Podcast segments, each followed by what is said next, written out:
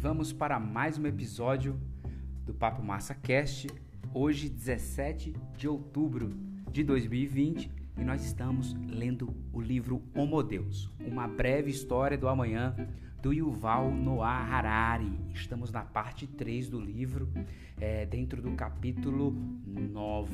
E esse capítulo é muito importante porque ele é recheado, eu diria assim, é, de temas é, interessantíssimos, né? Onde o Val realmente começa a detalhar um pouco do que pode ser é, os próximos anos para a humanidade. Então nós precisamos realmente entender acerca de que sentido a vida terá ali no futuro, é, se realmente nós teremos uma classe inútil, de inúteis, né, de seres humanos insignificantes do ponto de vista econômico, é claro que ele está querendo dizer, aonde as pessoas podem perder o seu sentido dentro do mercado por falta mes mesmo de oportunidade e por falta de não conseguir se adequar ao avanço tecnológico que vem crescendo cada vez mais. Então, o Val começa ali falando sobre isso. E hoje nós vamos tocar no ponto que tem por título uma probabilidade de 87%. Nós vamos mergulhar nesse tópico e se ele for muito longo também eu vou me ater só a ele,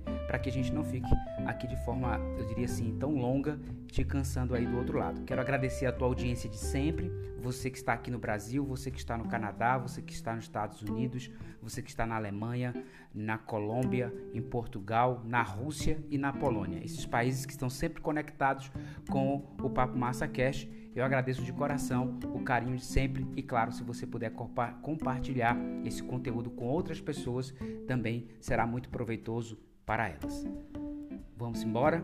Vamos deixar de conversa? Vamos partir para a leitura.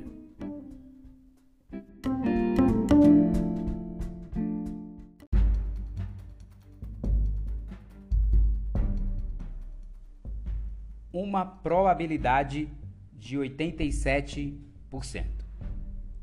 No início deste capítulo, identificamos várias ameaças práticas ao liberalismo. A primeira é a de que humanos podem se tornar militar e economicamente inúteis. Trata-se, obviamente, de uma possibilidade e não de uma profecia. Dificuldades técnicas ou objeções políticas podem desacelerar a invasão algorítmica do mercado do trabalho. Alternativamente, como grande parte da mente humana permanece como um território não mapeado, não sabemos na realidade o que talentos humanos ainda poderão descobrir e que empregos poderão criar para substituir os que forem perdidos. Isso, contudo, pode não ser suficiente para salvar o liberalismo, pois o liberalismo acredita não apenas no valor dos seres humanos, acredita também no individualismo. A segunda ameaça com que se confronta o liberalismo é que no futuro, embora o sistema ainda possa precisar de humanos, não vai precisar de indivíduos. Humanos continuarão a compor música, a ensinar física e a investir dinheiro, porém o sistema vai compreendê-los melhor do que eles compreendem a si mesmos e tomará a maioria das decisões em seu nome. Portanto, o sistema vai destruir indivíduos de sua ou destituir, perdão, indivíduos de sua autoridade e de sua tal liberdade. A crença liberal no individualismo fundamenta-se em três importantes premissas que já comentamos antes neste livro. Primeira, eu sou um indivíduo. Possuo uma essência una que não pode ser dividida em partes ou subsistemas. Esse cerne central está envolvido por muitas camadas externas, mas se eu me esforçar por descascar essas crostas externas, vou encontrar bem fundo dentro de mim uma voz interior clara e única, que é o meu eu autêntico. Segundo a crença do liberalismo, liberalismo, perdão, 2. Meu eu autêntico é completamente livre. Terceira crença do liberalismo.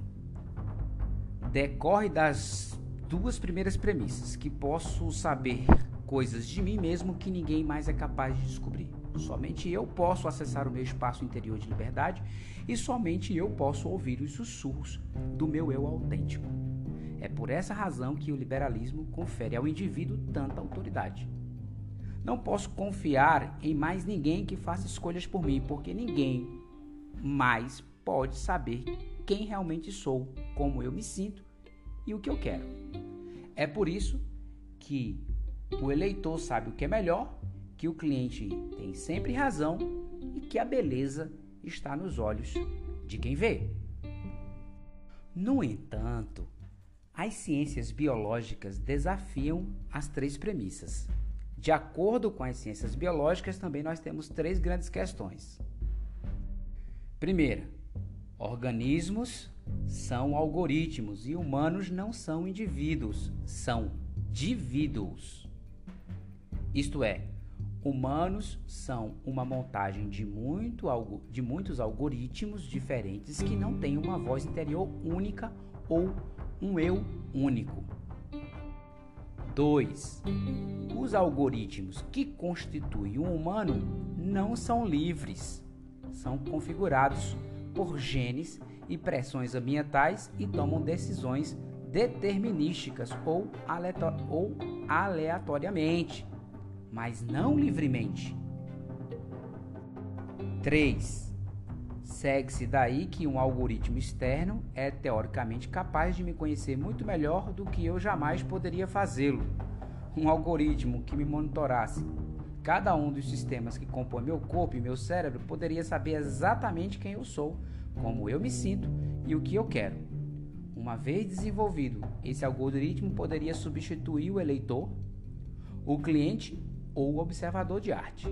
Então, esse algoritmo vai ter mais conhecimento, sempre terá razão e a beleza estará nos cálculos por ele realizados. Durante os séculos 19 e 20, a crença no individualismo tinha um sentido bem prático, porque não havia algoritmos externos efetivamente capazes de me monitorar. Estados e mercados podem ter tido a pretensão de fazer isso, mas careciam da tecnologia necessária. KGB e o FBI, ou FBI, por exemplo, só compreendiam vagamente o que eram a bioquímica, o genoma e o cérebro, e, mesmo que os agentes é, pusessem uma escuta em toda a ligação que eu fizesse e gravasse todo o encontro casual que me ocorresse, não teriam a capacidade computacional de analisar todos esses dados. Em decorrência, em face das condições tecnológicas do século XX, os liberais estavam certos ao alegar que ninguém pode me conhecer melhor do que eu conheço a mim mesmo.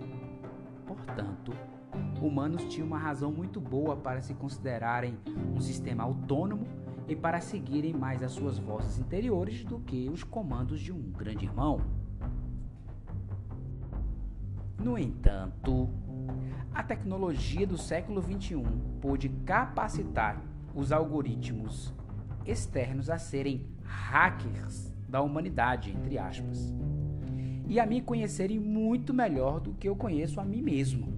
Quando isso acontecer, a crença no individualismo entrará em colapso e a autoridade vai se transferir de, indivíduos humanos para algoritmos em rede.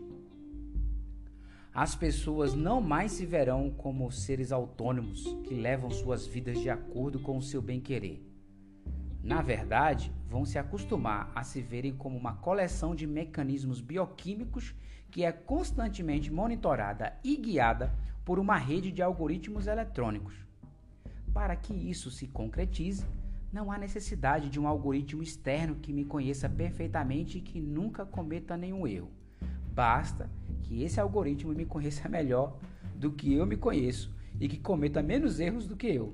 Então fará sentido confiar a eles cada vez mais decisões e escolhas na vida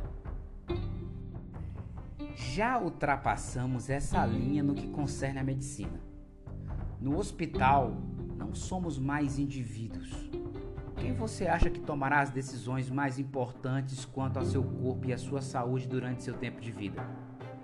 É muito provável que muitas dessas decisões sejam tomadas por algoritmos de computador, como o Watson da IBM. E isso não é necessariamente uma notícia ruim, diabéticos já carregam consigo sensores que automaticamente verificam seu nível de açúcar várias vezes por dia, alertando-os sempre que o nível ultrapassa um limiar perigoso. Em 2014, pesquisadores da Universidade de Yale anunciaram a primeira tentativa bem-sucedida de um pâncreas artificial controlado por um iPhone. 52 diabéticos participaram do experimento. Cada paciente tinha um minúsculo sensor e uma pequeníssima bomba implantada em seu ventre. A bomba era conectada a pequenos tubos com insulinas e, gluca e, e glucagon, dois hormônios que juntos regulam os níveis de açúcar no sangue. O sensor media constantemente o nível de açúcar e transmitia a informação a um iPhone. A um iPhone. Perdão. Este continha um aplicativo que analisava a informação e, sempre que necessário, enviava instruções à bomba, a qual injetava a quantidades ou quantidades dosadas de insulina ou de glucagon, sem a necessidade da intervenção humana. Muitas pessoas que não padecem de doenças sérias começam a, utilizar sensores é, vestíveis e computadores para monitorar sua saúde e suas atividades. Os dispositivos é, incorporados em suportes que vão de smartphones a relógios de pulso, de braçadeiras e a roupas íntimas registram diversos dados biométricos, como a pressão sanguínea, por exemplo. Os dados alimentam sofisticados programas de computador que aconselham o usuário a mudar a sua dieta e a sua rotina para usufruir de melhor saúde e de uma vida mais longeva e produtiva. O Google e o gigante farmacêutico Novartis estão desenvolvendo lentes de contato que verificam os níveis de glicose no sangue em intervalos de segundos testando o conteúdo de lágrimas. A Pix Scientific vende fraldas inteligentes que analisam as fezes do bebê em busca de pistas sobre condição médica. A Microsoft lançou a Microsoft Band em novembro de 2014, uma braçadeira inteligente que monitora, entre outros aspectos, a frequência cardíaca, a qualidade do sono e o número de passos que uma pessoa dá a cada dia. Um aplicativo chamado Deadline vai além e informa quantos anos de vida lhe restam, com base em seus hábitos atuais.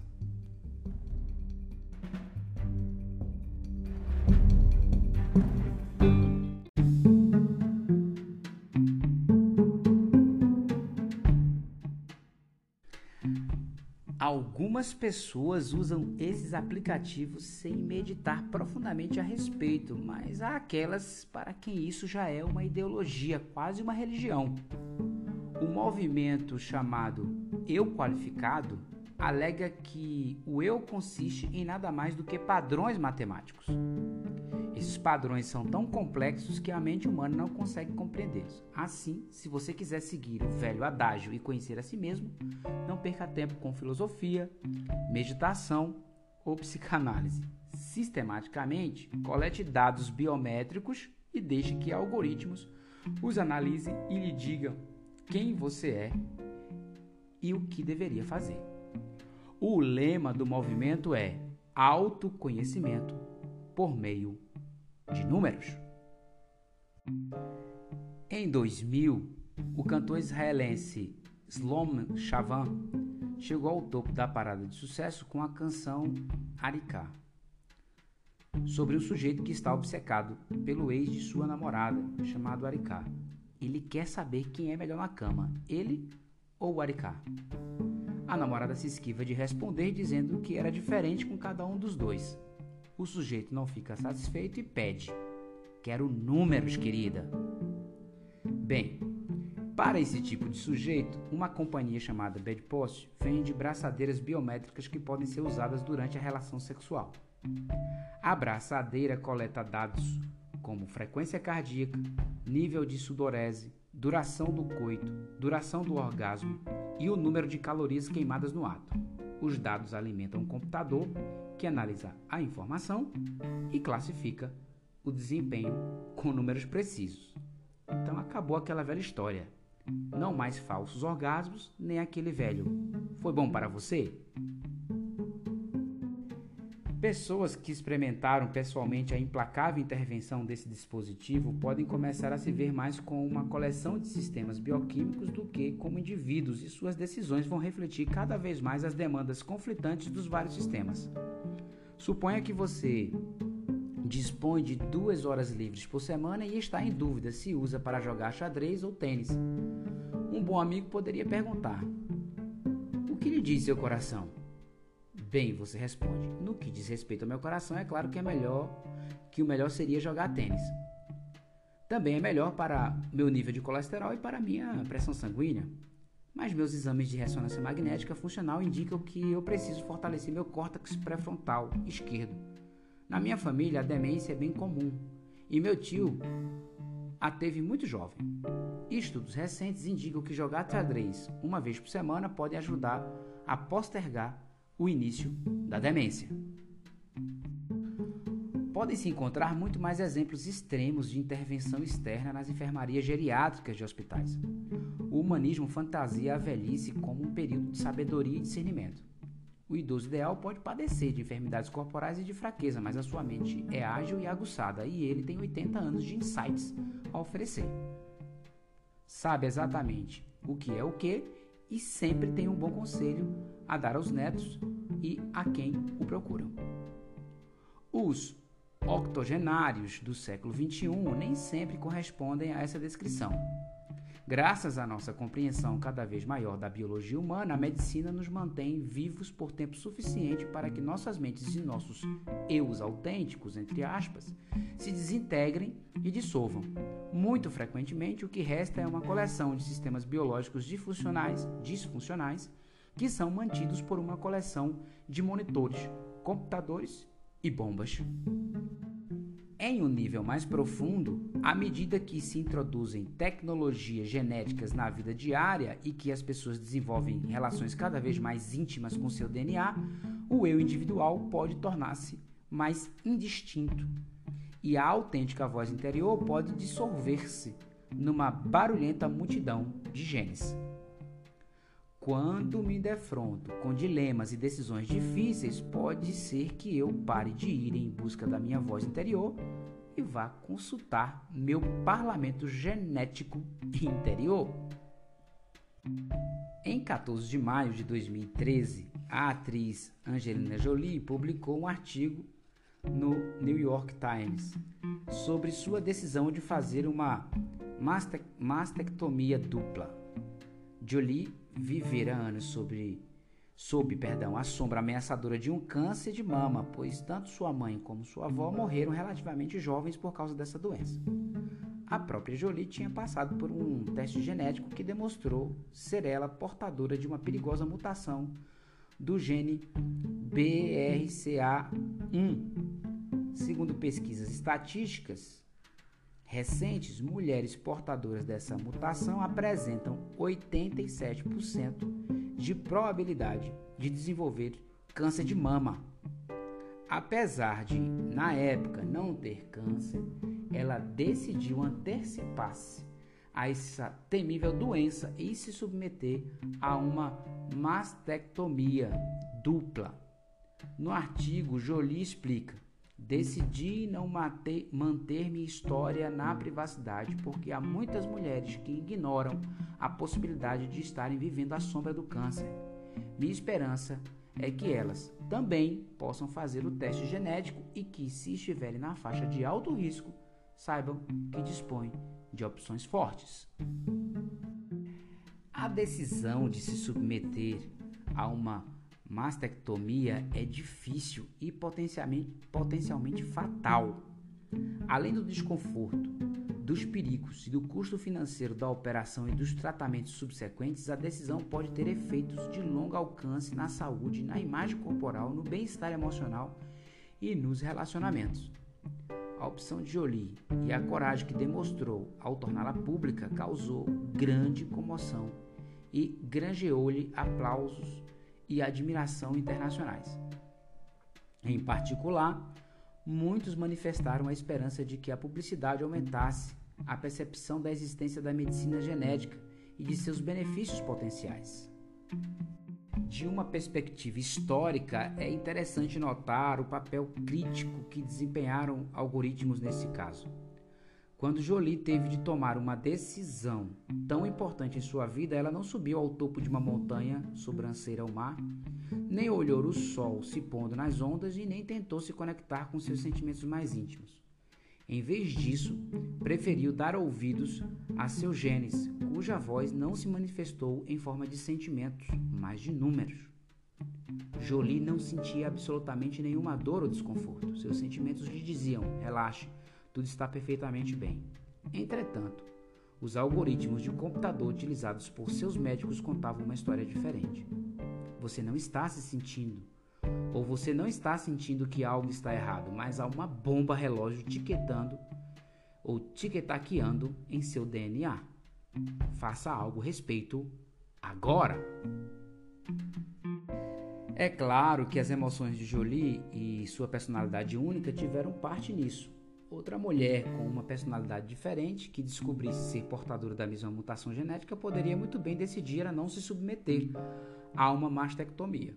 No entanto, e aqui entramos na zona de penumbra, e se essa outra mulher descobrisse ser portadora não só da perigosa mutação BRCA1, mas também de uma outra mutação do gene, vamos dizer assim, ficcional, ABCD3, que comprometesse a área do cérebro responsável por avaliar probabilidades. Será que assim nós iríamos subestimar os perigos? E se uma estatística indicasse a essa mulher que sua mãe, sua avó e várias outras familiares morreram jovens porque subestimaram vários riscos para a saúde que a deixaram de tomar medidas de, precaução. Muito provavelmente você também tomará decisões importantes concernentes à sua saúde, de maneira que Angelina Jolie fez em relação à vida dela. Você vai passar por uns testes genéticos, um exame de sangue ou uma ressonância magnética funcional um algoritmo vai analisar os seus resultados com base em banco de dados estatísticos e você então aceitará a recomendação do algoritmo. Isso não é um cenário apocalíptico. Os algoritmos não se rebelam nem nos escravizam. E, sim, serão tão bons em tomar decisões por nós que seria loucura não seguir a sua recomendação.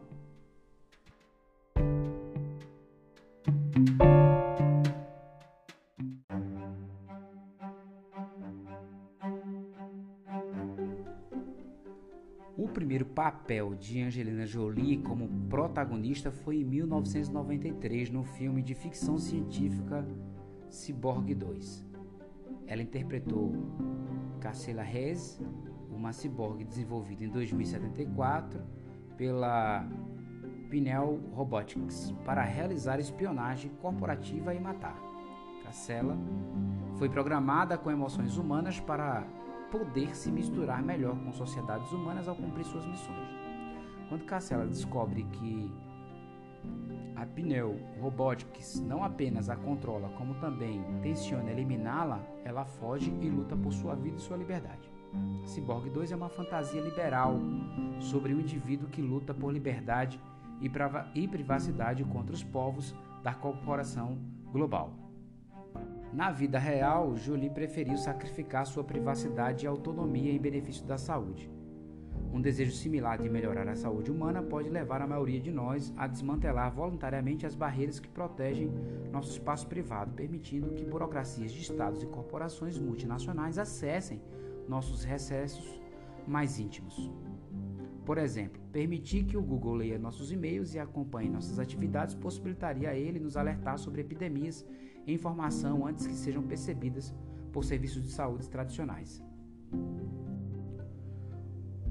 Como é que o Serviço Nacional de Saúde do Reino Unido sabe de uma epidemia de gripe que está em curso em Londres? Analisando os relatos de milhares de médicos em centenas de clínicas. E como todos esses médicos obtêm a informação? Bem, quando Maria acorda certa manhã se sentindo mal, ela não recorre imediatamente a seu médico. Ela espera algumas horas, talvez um ou dois dias, na esperança de que uma boa xícara de chá com mel resolva seu mal-estar. Quando a situação melhora, ela marca a consulta, vai até a clínica e descreve os sintomas. O médico digita os dados no computador e se alguém nos escritórios do Sistema Nacional de Saúde assim se espera, os analisa juntamente com outros relatos que continuam fluindo de milhares de outros consultórios e chega à conclusão de que há uma gripe em andamento. Tudo isso leva muito tempo. O Google seria capaz de fazer isso em minutos.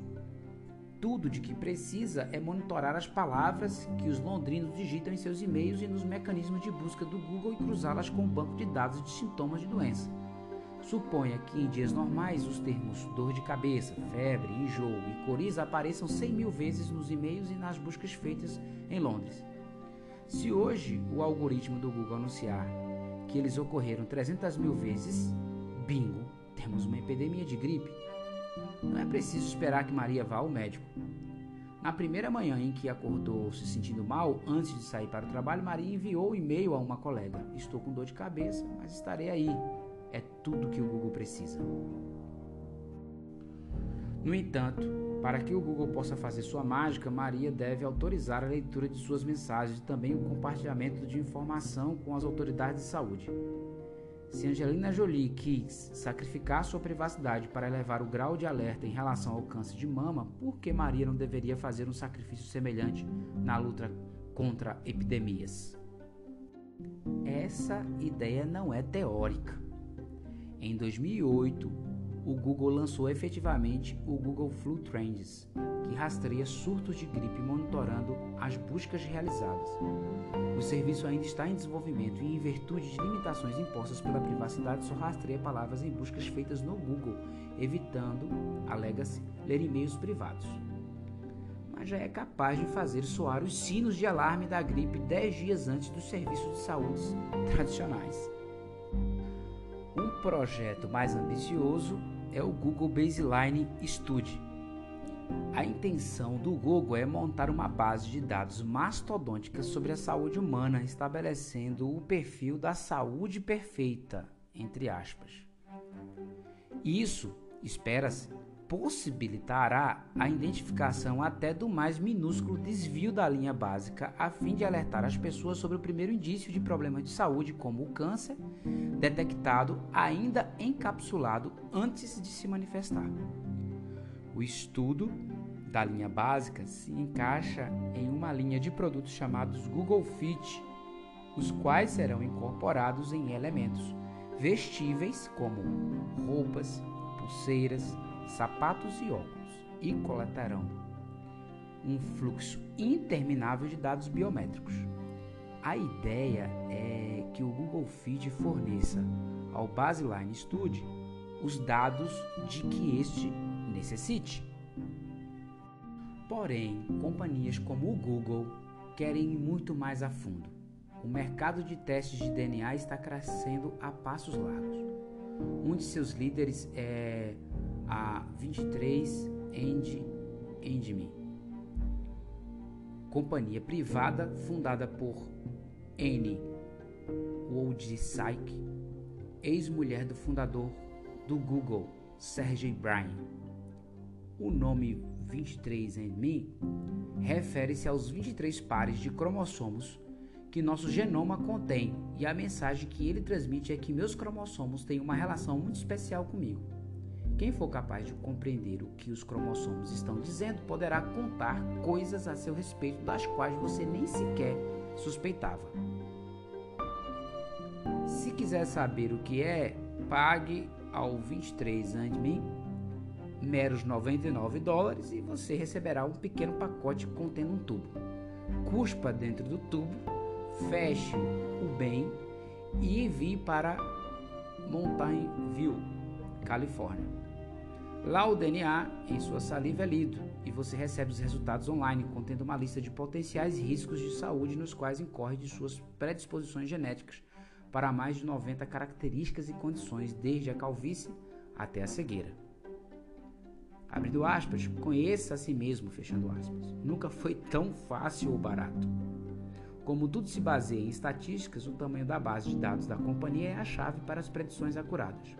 Portanto, a primeira companhia a construir uma base de dados gigantesca fornecerá aos clientes as melhores predições e potencialmente vai monopolizar o mercado. As companhias de biotecnologias americanas estão cada vez mais preocupadas com a possibilidade de que as rigorosas leis de privacidade nos Estados Unidos, combinadas com o desprezo chinês pela privacidade individual, entreguem numa bandeja o mercado genético, a China. Se ligarmos todos os pontos e se dermos ao Google e seus competidores acesso livre a nossos dispositivos biométricos, às varreduras de nosso DNA e nossos registros médicos, vamos obter daí um serviço médico de saúde onisciente, que não só combaterá epidemias, como nos blindará contra o câncer, ataques cardíacos e o Alzheimer.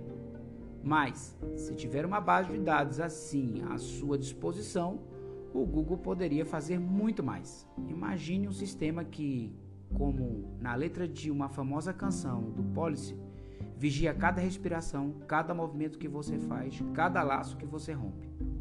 Um sistema que monitora sua conta bancária, seu batimento cardíaco, seus níveis de açúcar e suas escapadas sexuais. Definitivamente, ele vai conhecê-lo melhor do que você mesmo. As enganações e ilusões que capturam pessoas nas armadilhas de mau relacionamentos, carreiras erradas e hábitos prejudiciais não não vão enganar o Google. Ao contrário do eu da narrativa que nos controla atualmente, o Google não vai tomar decisões com base em histórias fabricadas e não se deixará levar por atalhos cognitivos e pela regra do pico-fim. Na verdade, ele vai lembrar cada passo que demos e cada mão que apertamos.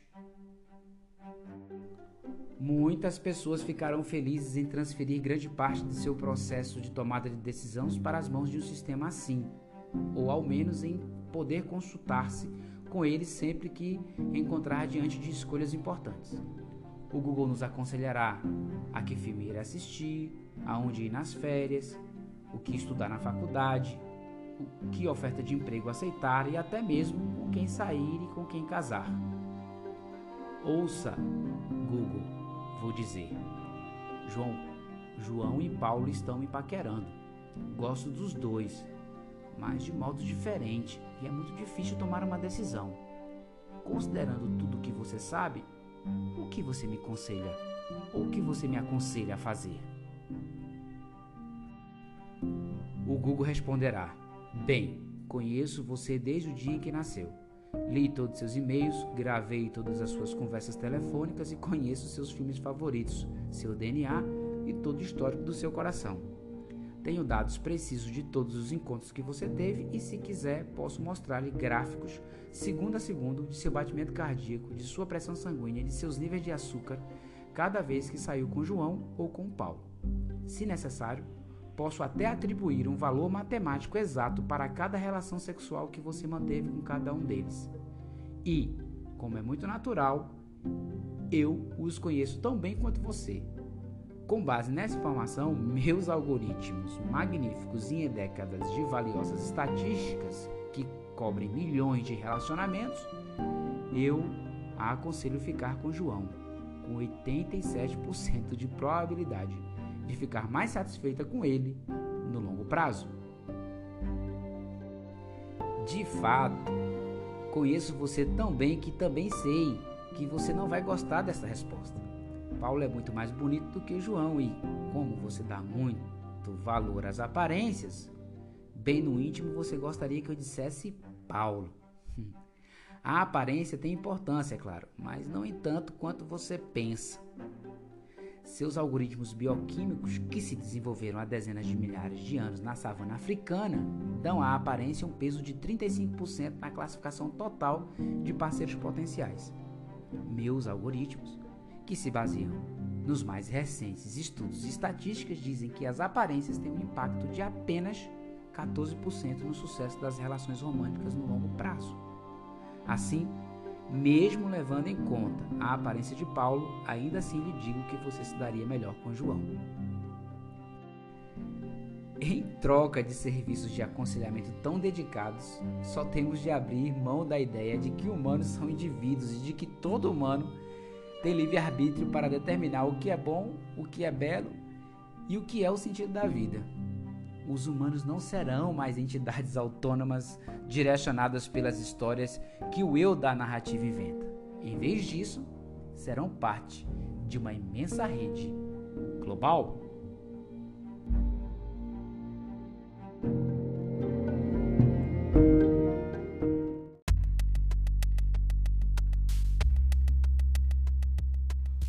Liberalismo santifica o eu da narrativa e permite que ele vote nas sessões eleitorais, no supermercado e no mercado matrimonial.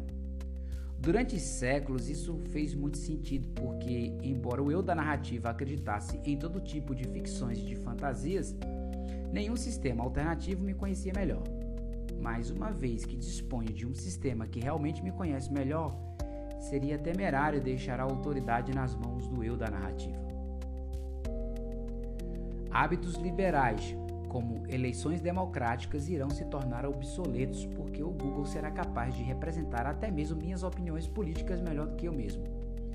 Quando estou na cabine de votação, o liberalismo me instrui a consultar o meu eu autêntico e a escolher que partido ou candidato reflete meus desejos mais profundos.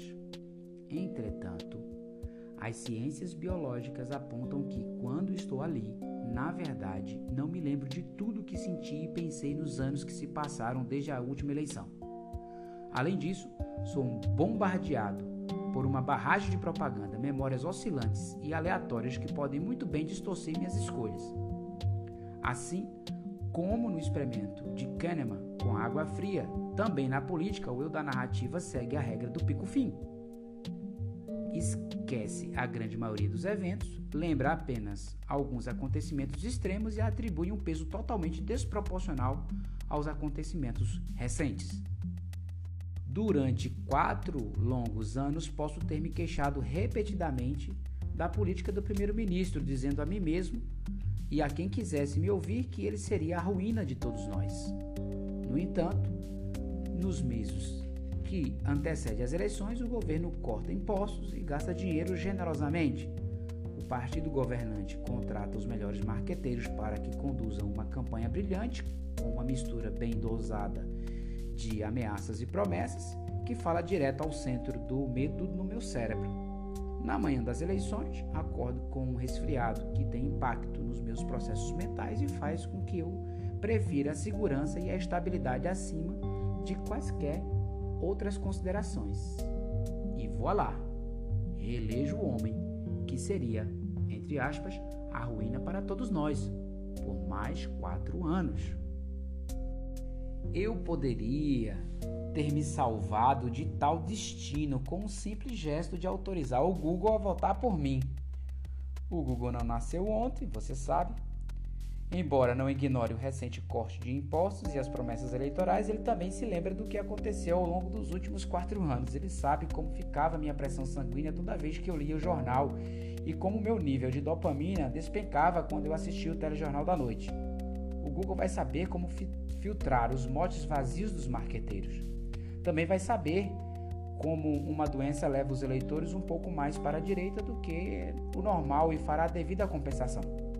Portanto, o Google estará capacitado a votar não de acordo com o meu estado de espírito momentâneo, nem de acordo com as fantasias do meu eu da narrativa, mas sim de acordo com os sentimentos reais e os interesses da coleção de algoritmos bioquímicos conhecidas como eu. Naturalmente, o Google nem sempre vai acertar, afinal, trata-se apenas de probabilidades mas se tomar uma quantidade significativa de boas decisões, as pessoas lhe considerarão crescente autoridade. Com o passar do tempo, as bases de dados vão aumentar, as estatísticas ficarão mais precisas, os algoritmos mais aprimorados e as decisões serão ainda melhores. O sistema nunca me conhecerá perfeitamente e nunca será infalível. Mas não há necessidade disso. O liberalismo entrará em colapso no dia em que o sistema me conhecer melhor do que eu mesmo me conheço que é menos difícil do que pode parecer, uma vez que a maioria das pessoas não se conhece realmente muito bem.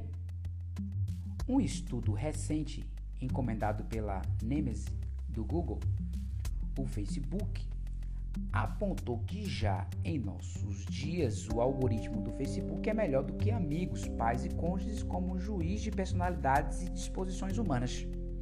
O estudo foi conduzido com 86.220 voluntários que têm conta no Facebook e que preencheram um questionário com 100 itens sobre sua personalidade.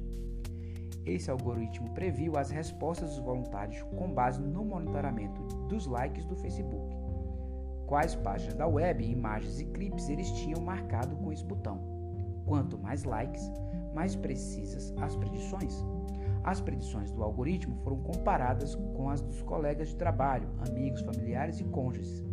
Incrivelmente, os algoritmos só precisavam de um conjunto de 10 likes para superar as predições dos colegas de trabalho. 70 para as dos amigos, 150 para a dos familiares e 300 para se sair melhor do que cônjuges. Em outras palavras, se você tivesse clicado em 300 likes em sua conta no Facebook, o algoritmo poderia predizer suas opiniões e desejos melhor do que o seu marido ou até mesmo a sua mulher. Na verdade, em alguns campos, os algoritmos do Facebook saíram-se melhor do que a própria pessoa. Pediu-se aos participantes que avaliassem, por exemplo, o nível de uso de vários recursos ou o tamanho de suas redes sociais. As avaliações apresentadas foram menos precisas do que as do algoritmo. A pesquisa foi concluída com a seguinte predição, abrindo parênteses, feita pelos autores humanos do artigo e não pelo algoritmo do Facebook, fecha parênteses as pessoas poderiam abandonar os próprios juízos psicológicos e se fiar nos computadores ao tomar decisões importantes na vida, como a de escolher atividades, carreiras e mesmo parceiros românticos. É possível que essas decisões propiciadas por dados venham melhorar a vida delas. Numa observação mais sinistra, o mesmo estudo implica que, nas próximas eleições presidenciais nos Estados Unidos, o Facebook poderia saber não só as opiniões políticas de dezenas de milhões de americanos, como também quais entre eles representam os votos críticos que podem fazer a diferença e como esses votos podem ser mudados. O Facebook poderia mostrar que, em Oklahoma, a corrida entre republicanos e democratas será especialmente acirrada identificar 32.417 eleitores indecisos e determinar o que cada candidato precisa dizer para fazer a balança pender para o seu lado. Como o Facebook poderia obter esses dados políticos inestimáveis? Nós damos de graça todas essas informações. No auge do imperialismo europeu, conquistadores e mercadores compravam ilhas e países inteiros em trocas de contas coloridas. No século XXI, nossos dados pessoais são provavelmente o recurso mais valioso que ainda temos a oferecer. E os entregamos aos gigantes tecnológicos em troca de serviços de e-mails e vídeos com gatos engraçadinhos.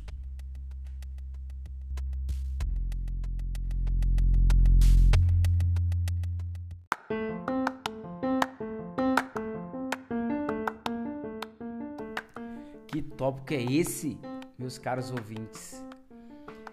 Caramba, muito profundo o que o Val aponta aqui. Ele consegue é, dar uma visão, uma perspectiva, eu gostaria de falar melhor assim, do que pode acontecer ao longo da história humana na sua relação com os algoritmos externos. E como o Val é, descreveu aqui, esses impactos, né? Essa coisa dos algoritmos nos conhecer muito melhor do que a nós mesmos, baseado na nossa relação não só com as redes sociais, mas com toda a sorte de aplicativos que nós utilizamos no nosso dia a dia. Eu digo assim, particularmente, as pessoas, de uma forma geral, estão muito distantes desse entendimento.